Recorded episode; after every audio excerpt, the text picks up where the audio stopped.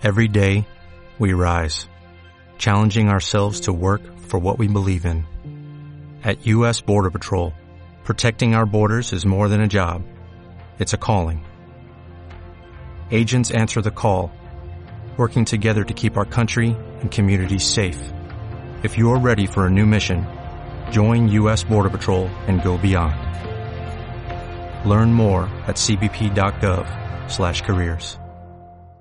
El episodio de hoy es el audio de parte de mi curso de Historia, Fonética y Morfología del Latín disponible en academialatin.com barra cursos. Creo que se puede disfrutar casi por completo del episodio en formato audio, pero en cualquier caso te invito a ver la primera clase con el vídeo disponible de forma gratuita en academialatin.com barra cursos. Muy buenos días a todos, bienvenidos a la undécima clase del curso de Historia, Fonética y Morfología del Latín en academialatin.com barra cursos. Vamos a ver en esta clase, eh, vamos a empezar ya con las declinaciones y aunque quizá lo más correcto de una forma diacrónica sería empezar por la declinación atemática, de hecho así lo hicimos en el curso de Lingüística Indoeuropea, sin embargo en este curso pues bueno, me parece más simple y más fácil empezar, bueno, hacer las declinaciones básicamente pues primera, segunda, tercera, cuarta y quinta y por eso empezamos por lo que llamamos la declinación de los temas en A larga, que para los amigos es la primera declinación. Entonces, en esta clase vamos a hacer una pequeña introducción a la primera declinación o la declinación de los temas en A larga y vamos a ver eh, uno por uno los casos, el singular, el plural y luego vamos a ver algunos detallitos sobre la declinación de nombres griegos en latín. Comenzamos con esta introducción. La primera declinación consiste en temas terminados en A larga originariamente. Esto lo vamos a estar viendo. Esto de originariamente A larga es porque, bueno, básicamente vamos a ver que en la mm, primera declinación del latín, pues esta A temática, eh, pues en casi todos los casos no es larga, por las razones que vamos a ir viendo. Pero originariamente la A es larga, eh, básicamente porque procede de EH2 en indoeuropeo. Entonces, esto no vamos a explicar todas las consecuencias de EH2, pero básicamente E, eh, luego la laringal de timbre 2, alarga la, la E y la colorea con el timbre A, y por eso tenemos A larga. En la primera declinación lo que tenemos es en su mayoría sustantivos y adjetivos femeninos, tenemos algunos sustantivos masculinos, por ejemplo los nombres de hombre, las profesiones de hombre y los sustantivos terminados en cola, gena y poquito más. Y luego tenemos como algo totalmente excepcional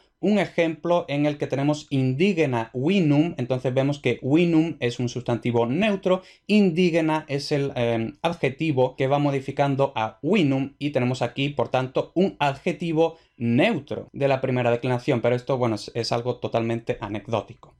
Aquí tenemos esta tablita que la vamos a revisar de forma muy rápida con la primera declinación, ¿no? Entonces tenemos aquí el nominativo y vocativo del singular que es igual rosa, bona. Bueno, por supuesto tenemos aquí la columna del singular en la que tenemos el sustantivo a la izquierda, el adjetivo a la derecha y el plural tenemos otra vez el sustantivo a la izquierda, el adjetivo a la derecha. Esto es simplemente para que veamos que el sustantivo y el adjetivo se declinan exactamente igual, al contrario que, por ejemplo, las lenguas eslavas, en las que los adjetivos tienen una declinación distinta a los sustantivos, lo cual es muy loco, pero en latín y en griego también más o menos tenemos la suerte de que los adjetivos y los sustantivos se declinan igual, lo cual pues ahorra eh, tener que aprenderse mucho las declinaciones, ¿no? Entonces, nominativo evocativo, rosa, bona, con A breve. Acusativo, rosam bonam, con A breve. Genitivo, rosae. Eh, esto originariamente es rosai, con A larga y I larga, eh, disilábico, rosai. Y lo mismo bonae, bonae. Esto luego explicaremos un poquito la evolución desde rosai hasta rosae con diptongo. Luego el dativo y el locativo rosae, que esto, eh, pues, aunque el resultado clásico sea igual que el genitivo, pero originariamente era algo distinto, ¿no? Entonces vemos que el genitivo es rosa y el dativo y el locativo es rosai. Y luego el ablativo singular, rosa con A larga, bona con A larga, eh, que esto procede de un arcaico que todavía se conserva en algunas inscripciones muy antiguas, rosad, bonad con. Comentaremos un poquito también esta T. Luego en el plural, rosae bonae, eh, arcaico, rosai bonae, Acusativo plural, rosas bonas con A larga. Genitivo plural, rosarum bonarum con A larga. Dativo locativo plural, rosis bonis con I larga. Ablativo plural, rosis bonis. Por tanto, igual que el dativo y el locativo con I larga. Entonces vamos a ir viendo uno a uno los casos en el singular. Empezamos viendo el nominativo singular. El nominativo singular en la primera declinación se caracteriza por tener desinencia cero, es decir, no tiene una desinencia por sí mismo, y esto eh, es una innovación ya en indoeuropeo. Por supuesto, lo que le corresponde al nominativo singular es una, una desinencia S, pero como digo, ya en indoeuropeo había esta innovación de que el nominativo singular de los temas en EH2 eh, pues también podía ser con desinencia cero y por tanto el nominativo singular lo que hace es que termina directamente en la vocal del tema, en la vocal temática, ¿no? Por eso tenemos que en principio lo que le corresponde al nominativo singular de la primera declinación es a larga, y eso es, por ejemplo, lo que tenemos en griego, ¿no? en griego, la primera declinación, pues, por ejemplo, tenemos jora y esta alfa es larga. De hecho, sabemos que en otras palabras de la primera declinación griega, la alfa larga pasa a eta. Entonces ahí confirmamos que el griego efectivamente conserva la alfa larga eh, que procede de EH2. También, de hecho, los dialectos oscoumbros eh, conservan la larga. En cambio, la A sí que era breve originaria en los temas que terminan en IA, porque esto procedía de IH2. Entonces, IH2, pues la I es la I, lógicamente, y H2 vocalizaba directamente en A. Entonces, H2, pues eh, es una laringal que cuando vocaliza, pues se convierte en una A breve, y por eso la A de los temas en IA sí que era originariamente eh, breve. En cambio, hemos dicho que los temas normales que terminan directamente en A procedente de EH2 eh, deberían ser con A larga, pero aquí está la innovación del latín. Esta vocal abrevia en el nominativo. Y ahora, ¿por qué abrevia? Pues mm, hay varias teorías, por supuesto no se sabe muy bien cuál es la correcta, si es que hay alguna correcta, si es un poco de todo, en fin, como siempre, pues eh, simplemente aquí damos las teorías y cada uno que se quede con lo que sea. Entonces, pues quizá la A larga eh, se abrevia por influencia de la A breve de los temas en IA. Quizá la A larga se abrevia por influencia de otros casos en los que la A es breve por distintos procesos fonéticos. Eh, por ejemplo, en el acusativo singular veremos que también le correspondería una A larga, pero se abrevia. Entonces, como por ejemplo el acusativo y muchos otros casos tienen la A breve, pues eh, por presión analógica el nominativo eh, se abrevia quizá por influencia de la flexión en OE, que es lo que veremos en la siguiente clase, la segunda declinación. Entonces, la flexión en OE, esta O y esta E es breve. Entonces, pues claro, si eh, la vocal temática de la segunda declinación siempre es breve, pues, mm, pues quizá esto presionaría para que la vocal temática de la primera declinación también sea breve, no se sabe. Y quizá era por esta tendencia que tenía el latín a que las vocales eh, al final de palabras fueran de una cantidad indiferente que tiraba más bien a ser breve. Entonces, pues quizá algo de todo esto eh, tenga que ver en la abreviación del nominativo de la primera declinación en latín.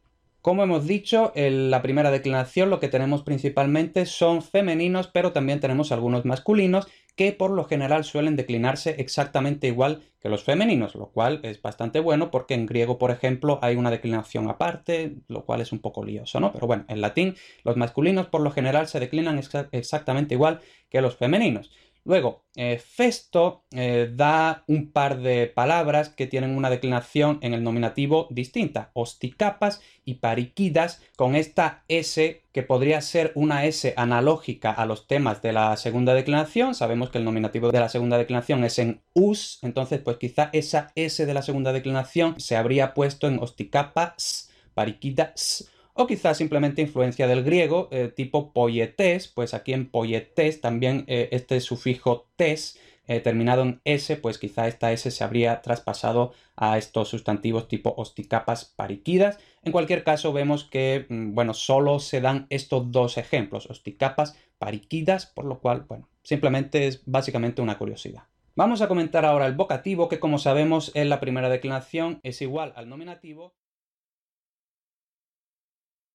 En este curso veremos la historia, fonética y morfología del latín no desde un punto de vista escolar, para eso ya tenemos el curso de latín desde cero, sino más cercano a la gramática histórica, es decir, la evolución del latín a lo largo de su propia historia, pero también desde el proto-indoeuropeo y también un poquito hacia el futuro, hacia el romance.